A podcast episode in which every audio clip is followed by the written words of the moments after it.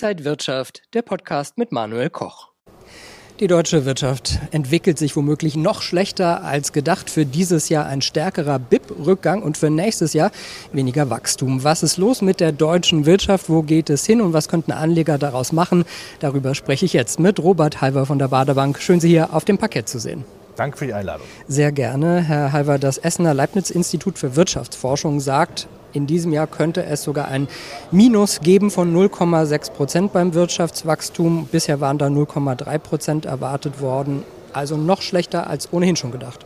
Ja, richtig. Und das Problem ist jetzt, dass China auch noch schwächelt. China ja ein Absatzmarkt, wo wir ja lange Zeit jede Kuckucksuhr verkaufen konnten. Wenn die natürlich schwächeln, auch vom äh, Import, ist das natürlich dann nochmal schwierig. Aber es darf auch kein Alibi sein, dass man jetzt sagt, wir können ja gar nichts dafür. Wenn eben dieses typisch deutsche Geschäftsmodell billig Energie importieren, veredeln und dann möglichst teuer exportieren nicht mehr funktioniert, hat Politik, vor allen Dingen Wirtschaftspolitik, die Hausaufgaben zu machen. Man sollte unterlassen, alles, was die Wirtschaft weiter belastet, auch Bürokratie, auch irgendwelche Regulierungen noch weiter zu verschärfen. Es wäre genauso, als würde man ein Reh vor dem Wald fotografieren wollen und man würde dann Töpfe aufeinander schlagen. Das Reh ist dann weg. Ja, und viele Aufträge sind auch weg. Die Industrie beklagt gerade einen Auftragseingang und zwar um 11,7 Prozent im Juli das neue Geschäft im Prinzip eingebrochen.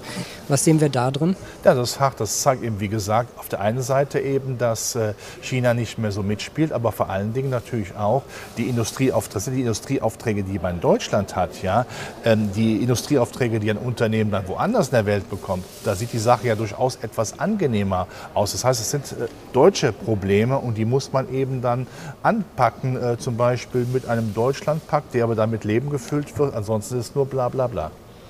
Ist das auch ein Grund, warum auch für nächstes Jahr weniger Wachstum erwartet wird? Die Ökonomen erwarten jetzt statt 1,7 Prozent nur noch 1,1 Prozent Wirtschaftswachstum. Also die Wirtschaft zieht nicht so schnell an, wie man das gehofft hat. Ja, noch einmal, das Geschäftsmodell ist dann angeschlagen. Es gibt zu wenig Alternativen. Was ist denn die Alternative, wenn wir im Autobereich, im Maschinenbaubereich in Deutschland nicht mehr äh, so brillieren und nicht mehr so produzieren? Da kommt ja zu wenig. Und Klimaschutz ist ja, wird ja als Wirtschaftswunder verkauft, aber man muss ja etwas da, dafür tun. Und das Problem ist ja auch, dass natürlich dann diese Stimmung immer schlechter wird. Wir sind ja sehr stimmungsgetrieben in Deutschland. Das Wort German Angst ist ja nun weltweit in Amerika dann auch zum zum Beispiel bekannt. Man muss eben das, wie, was Ludwig Erd immer so wunderbar konnte, äh, wenn er sagte, Wirtschaft ist zu 50 Prozent Psychologie.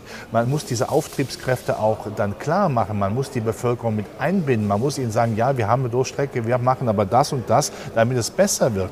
Ansonsten ist eben dann auch die Kaufstimmung nicht gut. Das ist immer schlecht. Das ist ein Rattenschwanz dann. Wenn die Stimmung einmal schlecht ist, das kennt man vielleicht von privat von einer Party. Wenn es nicht läuft, dann läuft es nicht. Also da muss dann wirklich etwas passieren, um zu sagen, da ist die Perspektive. Oder noch metaphorisch ausgedrückt, die Politik sollte dem Esel die Möhre vor die Schnauze halten, damit er wieder läuft.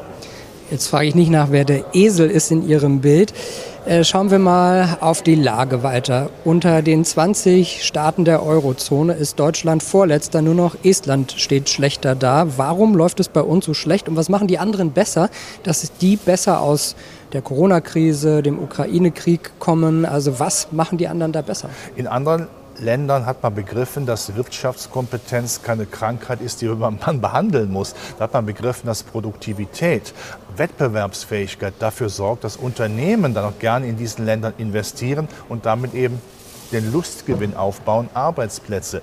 Äh, das ist dann in Deutschland eben sehr schwierig. Und wenn natürlich auch die Produktionsfaktoren so teuer werden, wie auch Energie, wie Steuern, Überregulierung, Bürokratie, das macht ja keinen Spaß. Dann geht man dorthin, wo einfach die Futtertröpfe, äh, Futternäpfe dann auch besser gefüllt sind. Das ist ja ganz normal. Das ist Wirtschaftspolitik.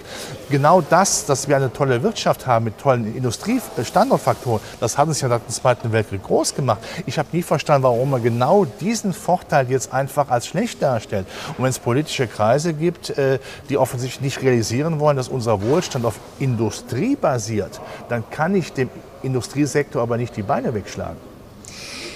Wenn wir diese ganzen schlechten Nachrichten hören, aber auf den Aktienmarkt gucken, muss man sagen, dass man doch immer noch sehr stabil dasteht. Ist, sind die schlechten Nachrichten noch nicht angekommen oder ist der Markt so stabil oder warum hält der sich so gut? Doch, die schlechten Nachrichten sind angekommen, aber die Unternehmen haben ja ihren Plan B.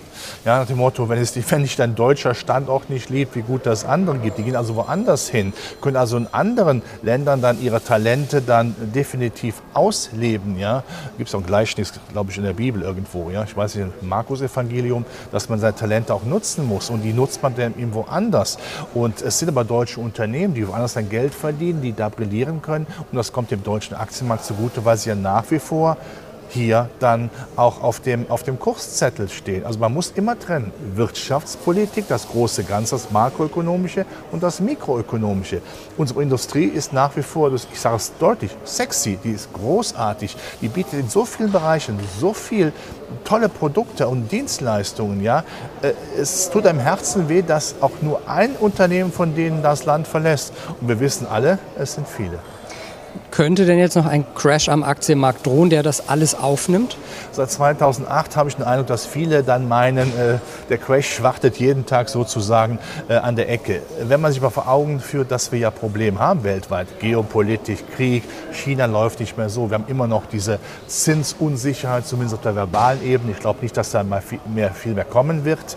Ja, ähm, warum sollte er in Zukunft kommen, wenn er bis jetzt nicht gekommen ist. Und wenn man davon ausgeht, dass die Chinesen natürlich alleine um ihr Land auch wirtschaftlich zu stabilisieren, viel Geld in die Hand nehmen von der Geldpolitik, von der Fiskalpolitik, das zu stützen. Wenn die Amerikaner Zinssenkungsfantasie haben, wenn Amerika das Soft Landing schafft, das ist, das ist eine reife Leistung, ja, dann spricht das ja dafür, dass die Zutaten da sind. Und auf der anderen Seite ich verstehe es immer noch nicht. In Deutschland, Europa welches Interesse können Zinspapiere haben, wenn die Inflation drüber liegt? Das habe ich nicht verstanden.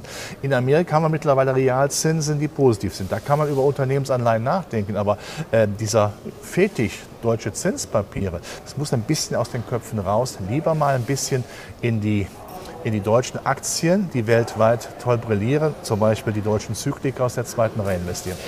Wenn also Zinspapiere nicht Ihr Favorit sind, wie könnten Anleger jetzt vielleicht auch aus schwierigen Zeiten profitieren, gerade in Monaten wie August, September, wo die Börsen vielleicht äh, eher nochmal nachgeben, vielleicht einsteigen? Was könnte man da machen? Im Einkauf liegt der Gewinn. Geht es etwas runter, was wir erleben, dann würde ich doch das kaufen, wo Geschäftsmodelle stimmen.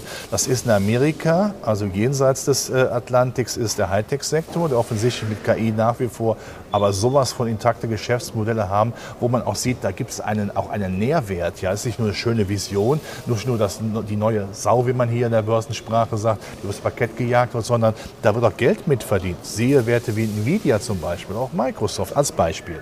So, und auf der anderen Seite weiter in Europa eben die Zyklika, die so günstig bewertet sind vom Kurs-Buchwert-Verhältnis, von Ertragsverhältnissen her, Kurs-Ertragswertverhältnissen, KGV nennt man das, äh, dass man sagen muss, wenn die Welt weiterhin wachsen will, das will sie offensichtlich, dann muss ich doch das investieren. Dann brauche ich vielleicht mal ein bisschen länger, weil die Märkte auch volatiler sind, aber wir haben nach wie vor Perlen. Ja? Und die Perlen, scheinen aber nicht immer in Berlin als Perlen wirklich eingeschätzt zu werden. Aber wir Anleger sollten das tun. Wir sind stark, wir haben starke Unternehmen, das dürfen wir nie vergessen. Und Sie haben heute sogar aus der Bibel zitiert. Ich weiß nicht, ob man als Anleger da auch noch ein bisschen zum lieben Gott beten muss. Warum nicht? Hilft vielleicht auch ja. äh, andere Anlagestrategie. Dankeschön an Robert Bitte. Halber von der Baderbank und danke an Sie, liebe Zuschauer, fürs Interesse. Bleiben Sie gesund und munter. Bis zum nächsten Mal. Und wenn euch diese Sendung gefallen hat, dann abonniert gerne den Podcast von Inside Wirtschaft und gebt uns ein Like.